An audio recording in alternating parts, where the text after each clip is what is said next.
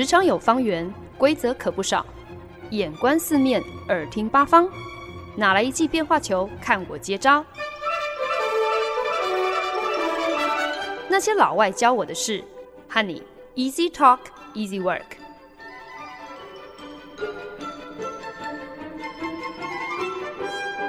您现在收听的是《那些老外教我的事》，我是节目主持人焕恩。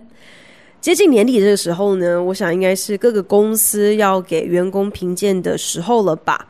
其实呢，我还蛮好奇哦，会想要知道台湾的公司，你们的员工评鉴、你们的 performance review 到底是如何进行的呢？有没有一定的流程啊，或者是一个评分的标准？还是其实大家可能都还蛮随性的，就是主管约个时间跟员工聊个天、吃个饭，反正确定没有人要跳槽啊，这样就算搞定了呢？今天的节目当中呢，就想来跟大家分享几个老外教会我关于 performance review、关于评鉴的事情。那因为呢，我曾经待过规模不太一样的公司，所以呢，呃，也有经历不太相同的评鉴的方式。那可能另外也比较有趣的是，我现在待的这个公司呢，很重要的一个绩效指标，其实呢，就是要跟客户来彼此互评哦。啊、所以呢，这等于是添加了一个，就是跳脱出同事之间的评鉴之余，另外一个在 performance review 上的一个新的一个层次，可以来跟大家做一个分享。performance review 评鉴听起来真的有点吓人哦。如果是用学生的讲法，基本上就像是呃期中考或是期末考一样的意思嘛，要被打分数了，总是特别让人紧张喽。可是呢，毕竟。很多的工作项目的绩效表现不见得能够完全被量化，像是我现在的工作内容，作为一个策略师哦，并没有直接像是业务员那样子，就是可以绑上业绩哦。所以呢，我的表现究竟是好或坏，等于是没有一个绝对客观的数值可以来计算。那除此之外呢，又加上很多时候，今天做主管的人，他很多事情要忙啊，可能也有很多的下属要管，他当然不可能随时随地都像是一个背后领一样，就近的去。呃，跟踪去观察底下的人手，他们在每一个时间点、每一个工作项目、每一个环节的表现到底是怎么一回事哦？所以就是因为有以上这样的一些情况跟限制，所以呢，大部分的国外公司他们都喜欢采用所谓的 three sixty feedback，所谓的三百六十度回馈。three sixty feedback 听起来好像很是一回事，很高级哦，其实根本没有大家想象的复杂啦。基本上呢，什么叫做 three sixty feedback？就是今天要被评鉴的人，他会被邀请跟主管提出一个清单，在这个清单上就是列出过去这三个月到半年来有跟自己密切合作的五到十个人。那主管呢，会再按照这个名单邀请这些人来对自己的喽啰，呃，过去的表现提出一些观察，提出一些想法哦。那规模够大的公司呢，呃，应该就是会标准化这样的一个问卷作答的流程，搞不好甚至会直接设计好一个线上问卷，就可以寄发给这个名单上的人哦。至于问卷的长短，就是当然就要看公司，主要可能会想要针对哪一些层面来衡量自己旗下的员工嘛。那像我们现在这种真的就是一切从简的广告公司，没有这种高级的线上问卷哦。充其量呢，就是直接会寄 email 给名单上的这些人，邀请他们就是回答关于这个喽啰的三个问题就好了。这三个问题其实很简单，分别就是：第一，想请教你。某某某在过去这几个月当中，有没有什么是他应该要继续保持、继续维持的优良表现？第二，某某某有没有什么是他应该要多做一点的、多去嗯，可能现在要开始呃的一些行为或者是表现？第三呢，就是某某某有没有什么是他现在立马就应该要停止或者是更正的行为或者是表现？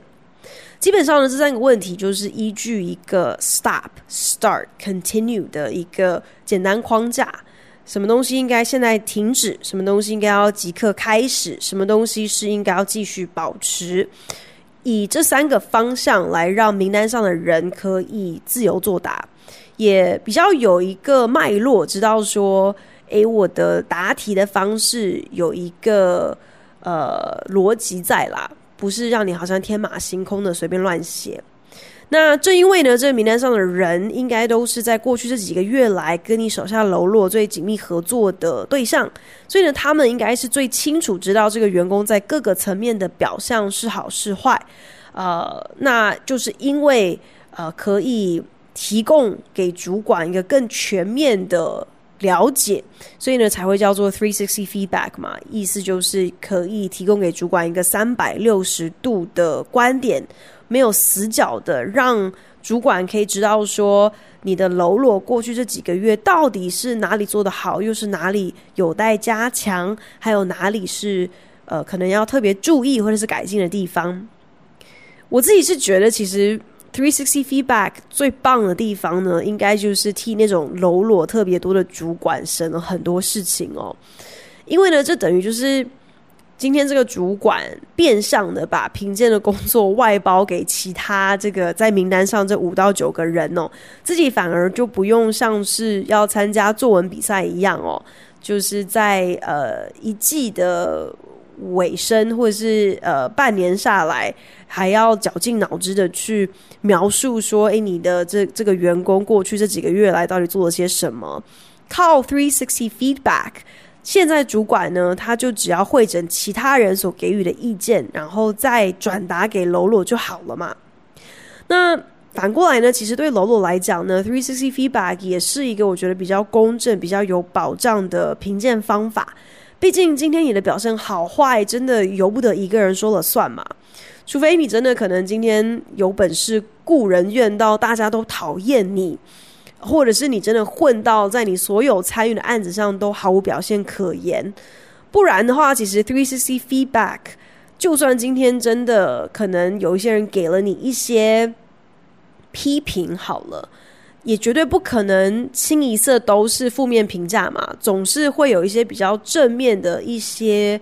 呃嘉奖也好，或者是肯定也好，是可以把一些相对负面的一些指教中和掉的。所以呢，透过 Three Sixty feedback 也能够比较公平、比较公正的呃去呈现说，今天你作为一个员工。啊在过去这几个月来，整体的绩效、整体的表现是什么样的一个情况？那其实我也很好奇啦，就是不知道台湾的听众朋友，你们服务的公司是否也有用 Three Sixty feedback 这样的一个做法呢？欢迎大家记得要上脸书来跟我分享哦。我最早任职的公司呢，是一个规模很大，然后组织非常明确的老牌食品公司嘛。那所以呢，针对员工的评鉴，也一如很多其他事情一样，公司已经建构了一个非常完善的体制。那印象当中呢，虽然啊、那个时候在做评鉴的过程，第一步也是邀请。就是要被评鉴的员工提出一个口袋名单，那主管呢也是会按照这个名单寄送 email，请人家简单的回答。呃，之前有提到的那三个问题，就是 stop、start、continue 这三个问题。但是呢，评鉴的流程并不是就此打住哦。同整的名单上所有人对于你的回馈之后呢，你的主管接下来呢就会跟其他主管一起来开会。然后就会联合的来审核评鉴所有跟你有相同阶级的员工表现。那因为呢，我在那间公司从来就是没有做到爬到小主管的位置，所以呢，很可惜的我没有能够亲自经验或是亲自经历这样的一个流程哦。可是呢，据说呢，在这个联合评鉴会议上呢，真的就是要看各个主管，呃，多有本事、多有诚意的。要来代表自己的喽啰，来呃拉抬自己喽啰的身世啦。因为呢，公司当时的评鉴机制呢，其实就是所谓的 grading on a curve，意思就是你今天表现的好坏，完全是相对于跟你同样阶级、同样职等的同事他们的表现的。如果要以打分数来讲的话，意思就是，就算你今天有九十分的表现，可是呢，如果有超过一定比例的人，他们都有拿出了九十一分以上的表现，那么你也不过只能够拿一个 B，只不过是算是表现普通而已。虽然就是你已经算是好像很杰出了，其实呢，现在想起来，我觉得这样子的一个。评分的方式有点像是公务人员的考核哦，就是今天有多少人可以拿甲等或者是乙等，其实是已经安排好一定的名额、一定的比例的。所以呢，就算你今天表现得很不错，可是如果你没有好过够多的人的话，你也难逃被贬为一等的份。这样的一个评鉴法，确实呢也是。呃，因为当时公司的员工评鉴是有级距，是用级距来打分的，所以才会有就是必须要 grade on a curve 啊、特别又是因为这个级距分数直接关系到你的加薪涨幅嘛，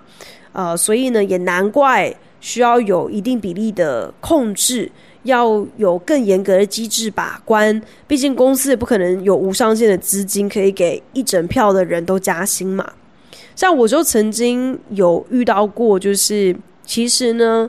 呃，从各方面来看，我都被给予非常高的总体评价，就是所有跟我共事的人都给我很高度的肯定。可是呢，最终看分数的时候，我却发现呢，我的分数并没有落在最高的级距里面。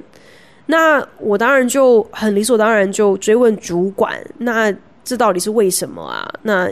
如果我没有能够在最高分的级距的话，很明显就是我可能哪里做的还不够好嘛。所以你可不可以告诉我说，我应该要在哪方面要补强、要加强，才可以落在那个最高的级距里面？那个时候主管也没有办法具体的给我一个满意的答复，因为他其实也讲得很明白了，就是今天我之所以没有落在最高级距，并不是因为我的表现差，所以被扣分了。反而只是一个比例的问题而已，就是好死不死有有其他就是可能更厉害的人物，那可是并不是因为我表现不好的关系。那后来呢，我我换了两间公司嘛，那他们在评鉴机制上都没有最初的老东家那样子的一板一眼，那样子的系统化，尤其呢。在我现在所任职的广告公司里面，甚至不会把员工评鉴叫做评鉴哦，根本就不是叫做 performance review，反而把它称之为 career conversation，就是好像嗯，每三个月一次，你跟老板来讨论一下你的职涯发展这样的一个聊天时光而已哦。那会把它用一个这么好像随性的名称 career conversation，嗯，来来。定义本来的用意呢，是希望大家可以就是不拘形式哦，也可以比较不要有那么大的压力，然后说不定员工呢就会比较主动的，然后定期的找主管来聊一聊自己的表现，就算是嗯非正式的一个形态，只要能够有固定而持续的员工和主管之间的互动，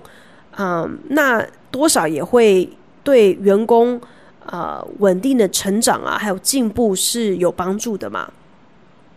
不过呢，我的公司后来就发现哦，嗯，就是因为这样的一个几乎完全没有任何规则、没有章法的方式，实在是太过草率了，简直就跟放牛吃草一样。这样的评鉴法真的让大部分的人，不管是员工或者是主管，都会。完全忘记有 career conversation 这一回事哦，完全就不会把评鉴这件事情放在心上。所以呢，公司也是在近期开始想办法要系统化跟数位化评鉴这样的一个环节哦。虽然仍然是保留了这个很随性的这个 career conversation 这样的一个名称，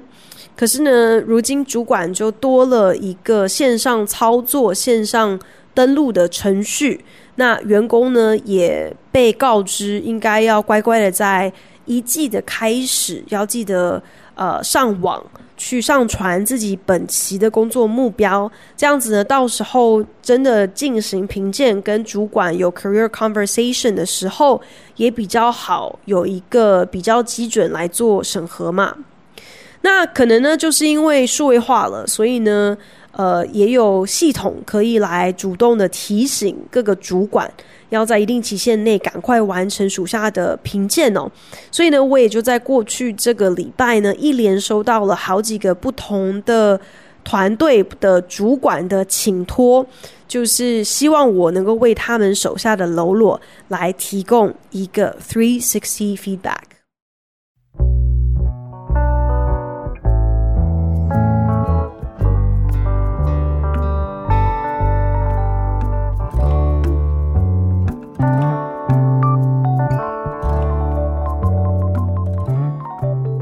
您现在收听的是《那些老外教我的事》，我是节目主持人焕恩。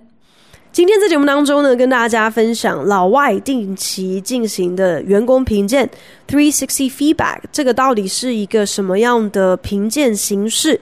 那呃，在节目前面有稍微半开玩笑提到，就是其实这样的一个做法。对主管来讲也是受惠的，因为这样的一来呢，等于就是主管不需要赶在期末亲自的要为每一个喽啰都交出一篇言之有物的作文哦。毕竟你今天要让主管好像回想起过去三个月到半年来每一个属下所有过的优良表现，或者是需要加强的地方，哇，这不只是文笔的考验，这更是记忆的大考验呢。呃，如果真的就是单靠主管一个人，然后可能这个主管可能底下又有三四个手下的话，你真的如果不是定期的有在做记录，反而一路拖到最后的最后，就是到年底的时候，要一口气的写出一些就是有建设性的一些回馈给你的属下，这真的是一件很不容易的事情诶。所以要不是因为有 three sixty feedback 这样的一个做法。虽然今天被评鉴的是员工，可是到头来真的头大的反而是主管呢。你要怎么记得得过去一整年下来，或是半年下来，每一个喽啰他们到底做了哪些好的事情，或是哪些需要被指正、被改进的的表现呢？所以呢，真的可以说做主管的，嗯，虽然呢，因为 three sixty feedback。而找到了一条生路哦，可是这其实等于也是就是转嫁给别人，等于是让别人来帮忙你一起来写作文嘛。讲难听一点，你就只是把自己的烫手山芋就是丢给别人而已。虽然呢，我自己最近必须接手不少他人的烫手山芋哦，可是呢，毕竟自己确实呃也有跟。这几个要被评鉴的员工有蛮密切的合作嘛，所以跟他的主管比较起来，当然是我比较有资格、比较有立场去很具体的举例说明，指出来这个员工的表现好或坏喽。那一起合作特别愉快的，那当然就是文思泉涌咯，就是有说不完的好话跟案例可以来跟人家的主管分享。就算一开始可能没有存心想要长篇大论哦，往往就是回过神来之后，也就发现，哎，我自己根本已经写完了一整篇的作文，要交给对方主管哦。那我从开始工作到现在也差不多十年了啊。呃虽然我还是不得不有点铜臭味很重的，然后又很现实的要说，真的没有什么能够取代加薪这种最实质的奖励。可是以我的经验来看，特别是切身的经验哦，我知道对大部分人来讲，今天真的不管你的位阶高低哦，口头的表扬跟正面的回馈仍然是。在职场上很重要、不可或缺的养分，虽然真的没有什么能够完全取代加薪啊、分红啊这样子的效果，可是呢，赞美还有肯定，往往还是一个非常能够稳定军心、能够提振士气，也能够呃增加一个员工对自己的自信。对于一个团队的忠诚度的一个很实用的大补贴啦，所以今天如果有机会可以在别人的主管面前毫无保留的替他说话，替他美言好几句，让这个主管知道，原来他的手下即便不是在他的面前，仍然能够把被托付的工作，呃，完成到无可挑剔。我觉得这其实真的是一件还蛮荣幸，还蛮让我开心的事情。诶，你可以成为好像拉抬别人、把人家高举的一个。扮演这样的一个助攻的角色，我觉得真的是一个还蛮让人开心的事情。嗯，所以如果是这样想，就觉得就算是必须要花一点时间写出一篇作文，可是如果能够好好表扬值得被鼓励的同事的话，这也是一个很棒的、很荣幸的一份差事。相反的，如果被邀请要替一个表现不佳的同事提供回馈，其实也还是一样机不可失啦。倒不是好像你今天就可以借机来告状啊，借机扯人家后腿啊，陈述对方各种的罪状哦。反而其实就是就是一个机会，可以给予一些事实的提点嘛。特别是让主管。进一步了解情况的话，或许能够比较早一步，也比较知道要往哪方面给予这个员工一些更明确的指导，或者是嗯更细心的一些呃关关注 跟跟指教。不管是对当事人来讲，或者是对团队，以至于公司来说，其实长期来看都是一件好事嘛。除此之外呢，我觉得其实给评鉴。这件事情对于给 feedback 要评鉴他人的那个人，也是一个历练呢、啊。毕竟今天说起来，真的没有没有人是一无是处、毫无可取的地方的啦，没有这种人。所以，当你必须要替别人写一个 three sixty feedback 的时候，也等于是让自己可以想办法更全面的去回顾和这个人互动的过程当当中，去思考说这个人在各方面的表现到底有哪些优点。即便他在专业表现上头可能有一些不足的地方，可是搞不好这个人的态度很积极呀，或者是他在团队当中很照顾人呐、或者是其实是一个非常有团队精神、很合群的人呢、总是找得出一些什么优点来的。只要你够认真的去研究、去反思哦，所以其实，在帮人家写一个 three sixty feedback 的过程当中，其实也是在。操练你怎么样子去对人家另眼相看嘛？那最近呢，我就替我一个同事写了一个 three sixty feedback。那其实我跟他工作重叠的部分真的非常的少，实际上有一起合作的案子，过程也很短暂。可是即便如此呢，我仍然记得，就是他在那个合作案当中，因为死线迫在眉睫嘛，那他本来其实就只是需要从旁给予指导就好。可是呢，就是因为应该要做事的人好像真的没有慧根，也也搞不太清楚状况哦，是临时被拉来的，所以呢，我那位同事到最后就义不容辞的担下了后期大幅修改最终报告的这个责任。那不管今天这到底是不是他分内该做的工作，又或者他的付出最后到底有没有被采用，我都觉得。在这个例子当中，真的是凸显了这个同事他的既负责又可靠这样的一个特质哦。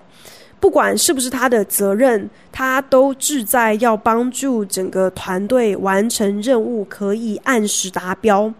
虽然呢，我们并没有更密切的合作，可是呢，我会觉得，我会希望我这样的一个看见，也能够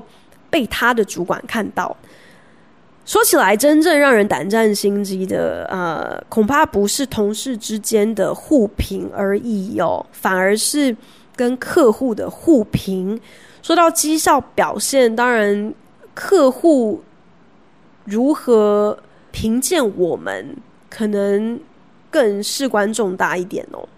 那我们手上这个客户呢，跟我们的合作其实也有数十年之久，所以呢，老早呢就跟我们一起建构了一套标准化的互评机制，作为我们主要的绩效指标。每一季呢，客户都会跟我们分别推派出一定的人选来填选一个线上问卷，基本上就是针对客户关系管理、策略计划、媒体执行、科技工具的使用以及财务管理这五个项目来进行评鉴。这五个项目呢，呃，有基本的一到十分的量化填选，也有文字作答的直化调查哦。那主要的评比方式呢，除了各项平均分数不能够太低之外，可能更关键的地方就是互评的结果也不可以有太大的一个差异哦。比方说，如果我们今天在策略计划的项目给客户超高分，可是客户却在同一个项目给我们很低的分数，那这个也会被圈出来，变成是一个需要被检讨的项目。但是，一如任何问卷评比的结果，都会受就是你的样本数跟你采样的品质影响。所以，如果今天客户端找来了十几个。可能根本都没有跟我们广告公司有什么太频繁、太直接互动的人，找他们来评鉴我们，那这个结果绝对会参差不齐，也绝对不能够反映出实况嘛。又如果今天客户端只找来了两个人来提供我们的评鉴，那今天只要有任何一个人在随便一个项目给我们一个比较差的分数。因为他们只派了两个人嘛，所以两个人的评鉴结果平均下来，这个就算另外一个人给了我们很高的分数，可是结总分总分的这个平均也不会好看。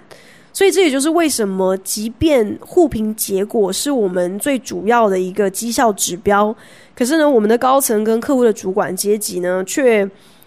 达成了某一种近乎黑箱的共识哦，其实就是为了要。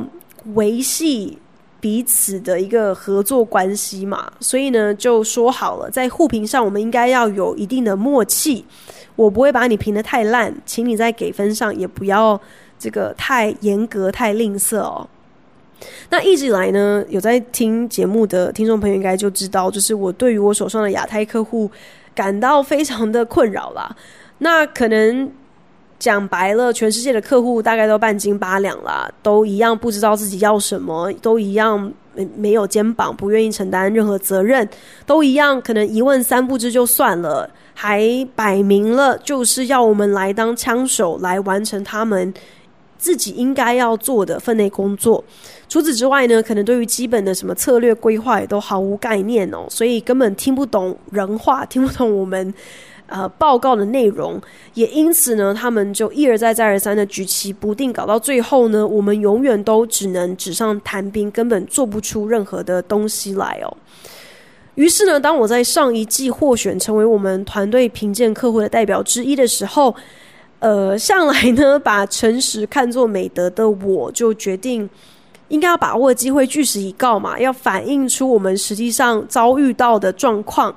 那虽然呢，我有特别注意，就是在呃自由作答、自由陈述的这些项目，呃，尽量不要流于好像是在抱怨啊，或者是在谩骂，或者在指责客户。可是，我那个时候很有很刻意的，就是觉得语气上应该还是要有一些严厉啦。那分数自然也很诚实的就传达了这个客户对我们到底造成了多少困扰，这样子。所以可想而知，互评结果出来之后，果然我们在亚太区策略规划这个项目给予客户的分数远远低过于任何其他项目，更低于任何其他地区，就很明显是我的评分拉低了所有的平均嘛。虽然这些评分都是匿名的，可是同事之间从我的就是自由作答的部分写出来的这些内容，就已经可以推估。这应该是我写的这样子，那因为这个落差实在是太大了，所以呢，当然可想而知就被拿出来成为检讨的重点之一。好在那个时候呢，我家的澳洲老板有挺身而出，就有点出了，其实呢，客户在这个策略规划的认知还有定义上，从一开始就跟我们是不同调的，所以呢，也算是顺手就挡下了一个。让彼此都有一点点尴尬的这样的一个议题吧，然后所以呢，客户呢跟我们自己内部也就没有更进一步的去追究、去检讨了。有了这次经验之后呢，这一季我又再一次获选要跟客户互评。可是这下我学乖了，我直接先跟老板事先沟通了一下，了解一下我们对于客户的评鉴是不是已经事先有讲好一个什么样的门槛哦，是就是至少要达标这样子。那我也表示我这次会乖乖的配合。会就是 be a team player，会确保说我给的分数至少要满足跟客户有共识的这个数字，不会再就是，哎，这个脱轨演出，给一个完全出乎大家意料之外的低分。那事后呢，我们的策略总监就有讲到，就是今天如果真的有任何的不满啊，或者是有一些需要被解决的问题。好像也不是透过这个互评问卷这样的一个管道来提出来哦。这样的一个理解，确实是和我们双方高层的认知是一致的。可是，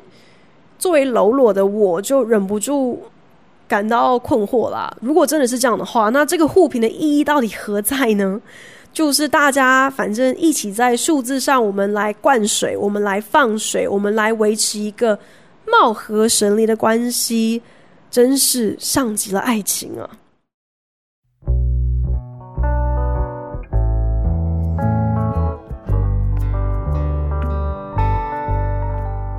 本节目由好家庭联播网、台北 Bravo FM 九一点三、台中古典音乐台 FM 九七点七制作播出。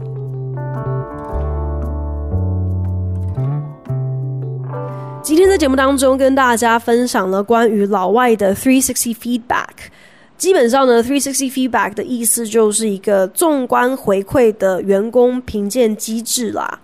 那呃，因为有 three sixty feedback 这样的产物，一来呢是让做主管的稍微省事一点哦，可以劳驾其他人一起来帮忙分担，帮忙提供关于自己喽啰表现的观察还有回馈。那二来呢，其实对喽啰来讲也是比较公平的，特别是如果他主要的工作内容、主要的工作项目，并没有跟自己的主管重叠到，都是他自己去跟别的团队、别的人合作，那老板根本就没有办法得知一些细节嘛。所以，如果今天真的要公平的来鉴定这个员工的绩效表现，当然应该要参考那些跟他最密切合作的人的说法喽。其实聊了这么多，好像一直没有讲到一个最关键的问题，那就是作为主管，当你收集完了来自各界所提供的这些 three sixty feedback 之后，到头来要跟属下一对一聊聊他的表现好坏的，还是你本人呢？那比较懒的主管，基本上呢，就是从各界收集来这些呃作文，给他会诊一下，然后印出来给员工，然后在口头上做一个总结就好了。那当然，如果今天你的员工表现非常的优秀的话，其实这样的一个做法好像也没没有什么不妥的地方嘛。反正我就是把所有人对你说的这些好话整理出来。呃，提供给你做参考，这样就结了。可是，如果今天员工确实是有一些需要改进的地方，那你又该怎么样子跟员工提及这样的事情呢？你要如何 give feedback，特别是 negative feedback？对很多人来讲，哦，如果真的必须要跟人家提到一些比较负面的建言的时候，大家最常会做的事情。就是先说一些好话，再说那些不中听的话，然后呢，再赶快追加下一段好话来做结。这个其实也就是老外常常提到的，就是他们俗称的“狗屎三明治”或者是“大便三明治”哦。意思呢，就是把那个难以下咽的东西藏在两片看起来好像很无害的赞美之间。可是呢，这也可以说是众多给予回馈 （give feedback） 的方式当中最为无效的手法。为什么呢？因为大多数的人呢，到最后呢，他们都只会把焦点放在那个狗屎三明治的好话，就是只只去回味那个面包的部分哦，反而会彻底忽略掉本来应该才是真正重点的那个狗屎夹心。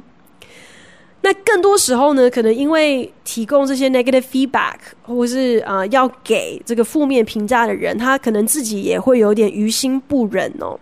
所以呢，就算没有使用这个大便三明治的做法，反而很勇敢的选择就单刀直入的来直接跟对方聊一下他需要改正的地方。可是有的时候呢，可能因为我们不好。直接挑明了重点讲，反而会兜着圈子说，就会搞得让对方抓不太到重点到底是在哪里。比方说，如果今天嗯、你最主要的回馈是要让对方知道说，其实他应该要啊、更积极、更主动，这样子呢才能够呃有更好的工作表现。可是有的时候，搞不好主管反而会直接先陷入一些过于繁琐，或者是一些其实呃根本不是重点的陈述。比方说你，你你变成会列举说，诶，你今天就是好像常常会晚到早退，这样子不可取啊。或者是你可能就会开始讲说，诶，你你。我发现你常常就是一个指令一个动作啊，如果没有人叫你做，你就不会做啊，甚至搞不好你就会扯到说，诶，你你可能我注意到你在会议上都没有发言呐，或者是被问到一些问题的时候，你好像都回答不出来啊，或者是都没有准备啊。那这些列举的项目虽然。很明显都是这个员工可以改善、可以进步的空间。可是，当你讲的越多，可能只会让下属越不知道该从何下手，也可能没有办法完全 get 到，就是完全理解到他最大的症结点是他不够积极主动，而不是他以后睡前应该要多设几个闹钟，才不会晚起，才不会迟到。Give feedback。提供回馈。今天不管是作为主管，或者是同事彼此之间的互评，真的都不是一件容易的事，是一个需要不断练习的一个职场上很重要的能力。可是我觉得，其实与其会去把提供回馈，或者是接受评鉴看作是一个苦差事，其实。Performance review 或者是360 feedback，真的都是一个能够明白别的人对你有一些什么样的想法，甚至是一个可以延展你自己对别人有一些什么样子更全面的观感的一个很好的机会。那当然我也知道，就是有的时候评鉴好坏真的很现实嘛，就是直接关系到你的薪资调整。可是呢，有的时候你知道自己的表现其实是。有目共睹的，这也是一个很棒的鼓励啊。然后，就算今天评鉴的内容，嗯、是可能比较令人失望的，因为你被告知了自己仍然有一些不足的地方。可是，当你可以针对这些不足的地方去调整，然后你的进步、你的改变也被别的人看见，在下一次评鉴的时候，甚至有被提出来。这反而会让别人加倍的提高对于你的看法耶，所以大家不妨也替那些老外教我的事提供一些 three sixty feedback 吧。如果听众朋友有任何的想法，欢迎呢可以上节目的脸书专业来跟我分享哦。那谢谢大家收听今天的那些老外教我的事，我是焕恩，我们下礼拜同一时间空中再见喽，拜。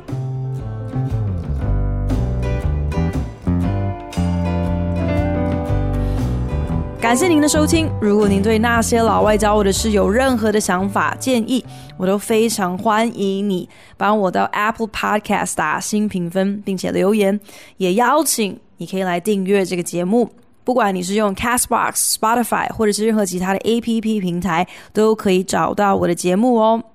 那我们就下一集再见喽，拜。